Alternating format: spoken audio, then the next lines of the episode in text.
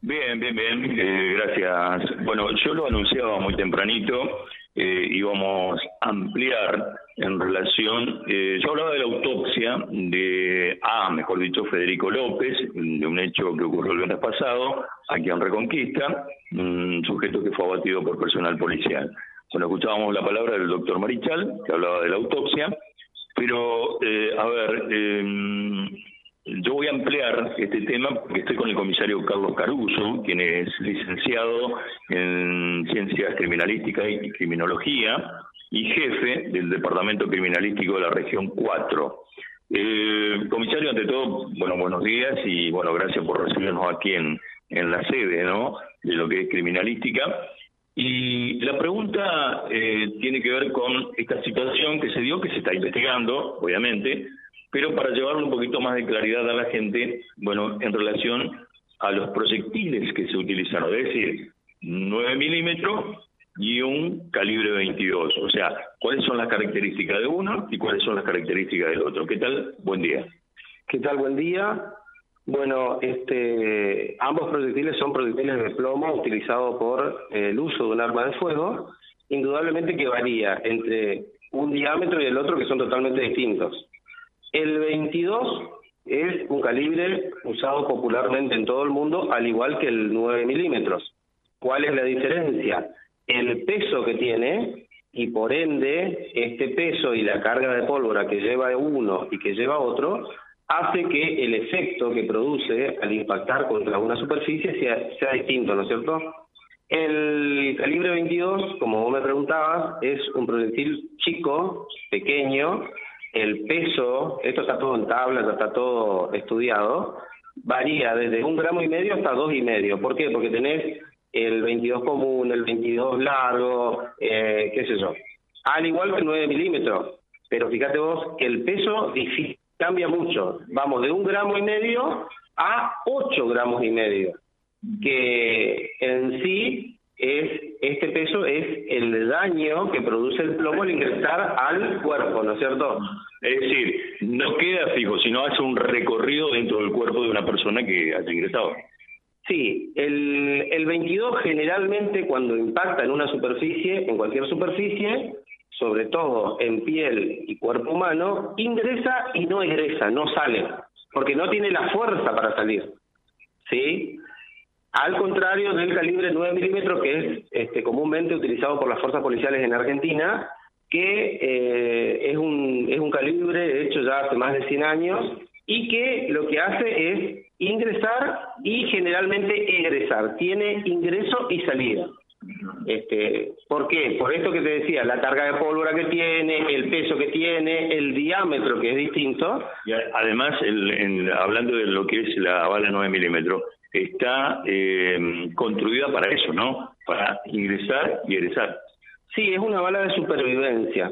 Las fuerzas policiales anteriormente, estamos hablando hace muchos, muchos años, inclusive nuestra querida policía de la provincia de Santa Fe, de la cual soy parte, utilizaba este, otro calibre que era 11.25, no sé si recordás.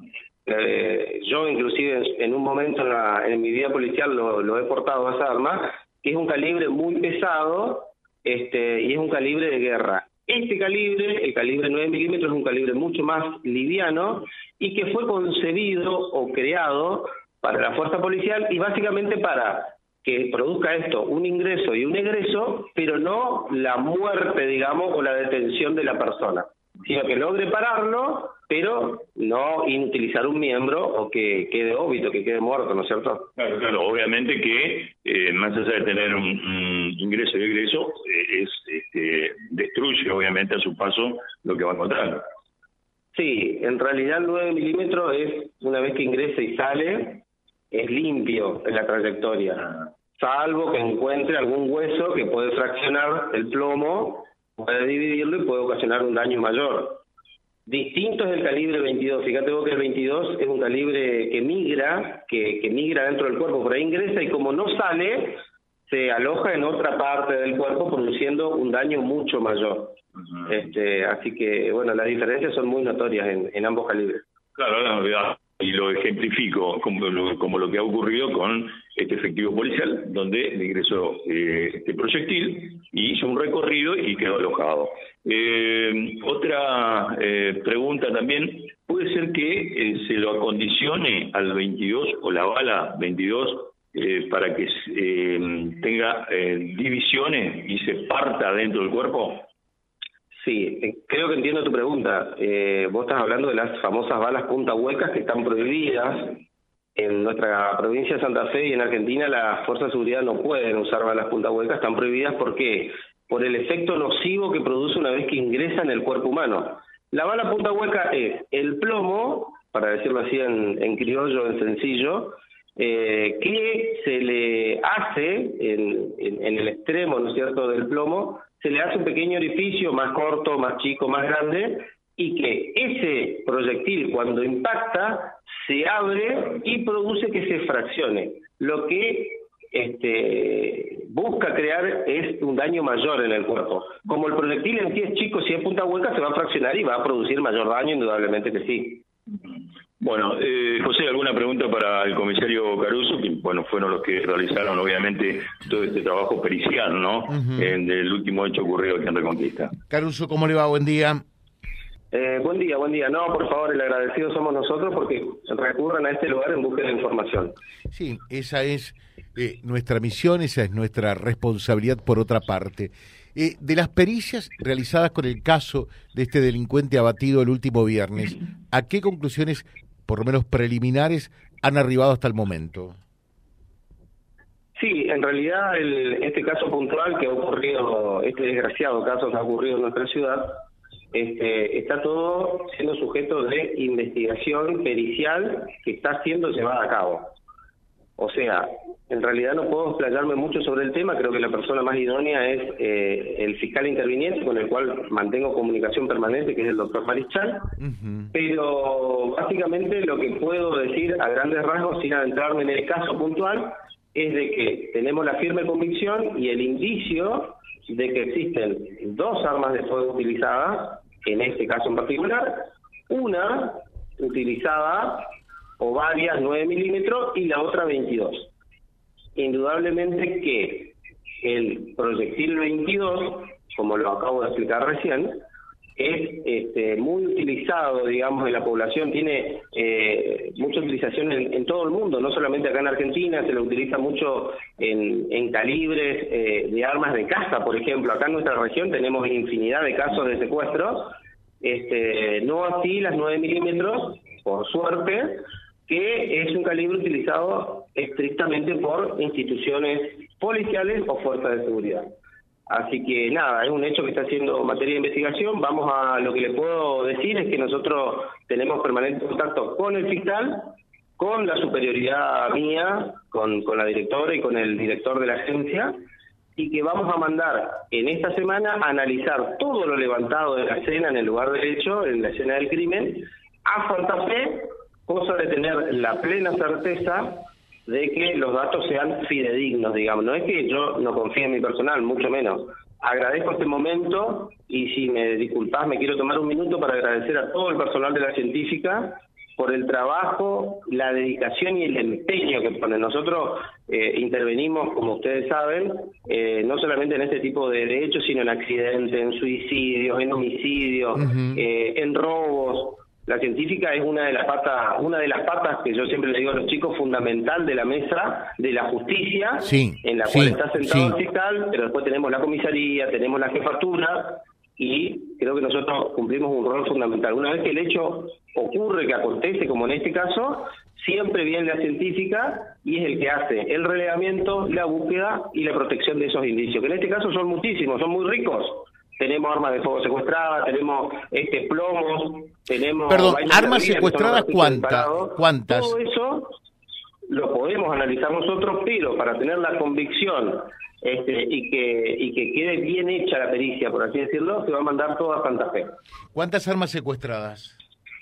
Hay cuatro armas secuestradas, tres pistolas 9 milímetros pertenecientes al personal policial que intervino en el hecho y un revólver calibre 22 largo la diferencia fundamental entre la pistola y el revólver es que la pistola usa un almacén cargador y el revólver usa un tambor. O sea, tenemos vainas servidas o percutidas o utilizadas de revólver, ¿por qué? Porque se secuestra el revólver y una vez que se abre se, se, ve que, que ha sido utilizado, o sea, fue utilizado en este hecho. ¿Se pudo determinar la cantidad eh, de proyectiles que eh, mm, dispararon desde el revólver y desde las pistolas? Sí, del revólver estamos convencidos, plenamente seguros que fueron cuatro.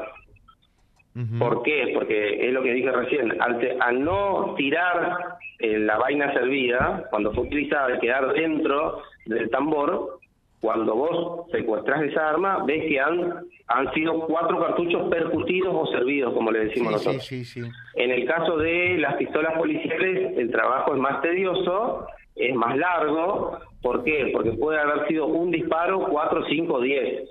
El proyectil 9 milímetros tiene gran alcance.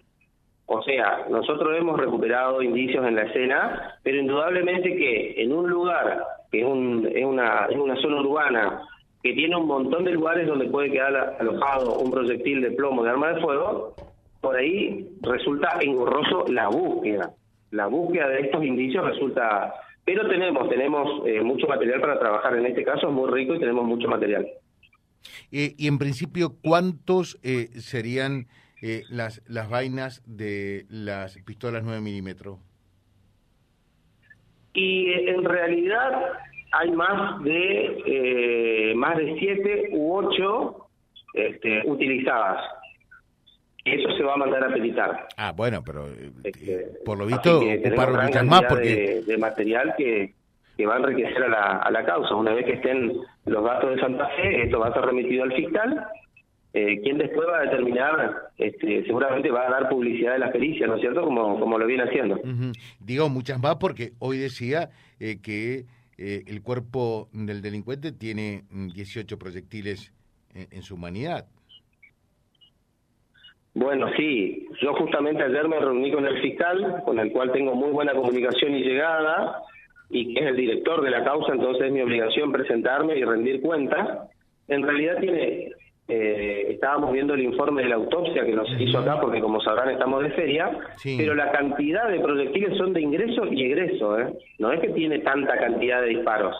Eso es lo que dije recién, el proyectil ingresa, tiene ingreso y tiene salida. O sea, no es que tiene 18 disparos, tiene 9 disparos encontrados en Santa Fe, mm. que está por determinar en otra pericia posterior. Yo no soy médico, soy licenciado en criminalística, pero seguramente en otra pericia se va a determinar cuál es de ingreso y cuál es de egreso, que ese es otro tema médico legal. Este, tiene nueve impactos que ingresaron y salieron, o sea, nueve de ingreso y nueve de egreso serían 18. Ah, perfecto. Perfecto. Eh, o sea, entonces, no son 18, pues alguien si no, usted sabe perfectamente, podrá decir, lo acribillaron, sino que son nueve en principio.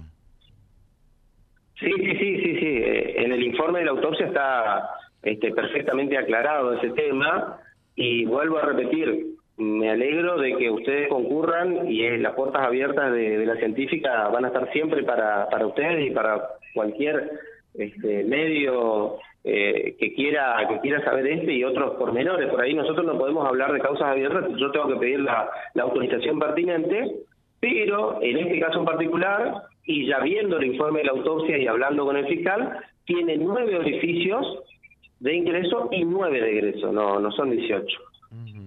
Está claro lo que nos decía. Le dejo un saludo, Caruso, que tenga un buen día.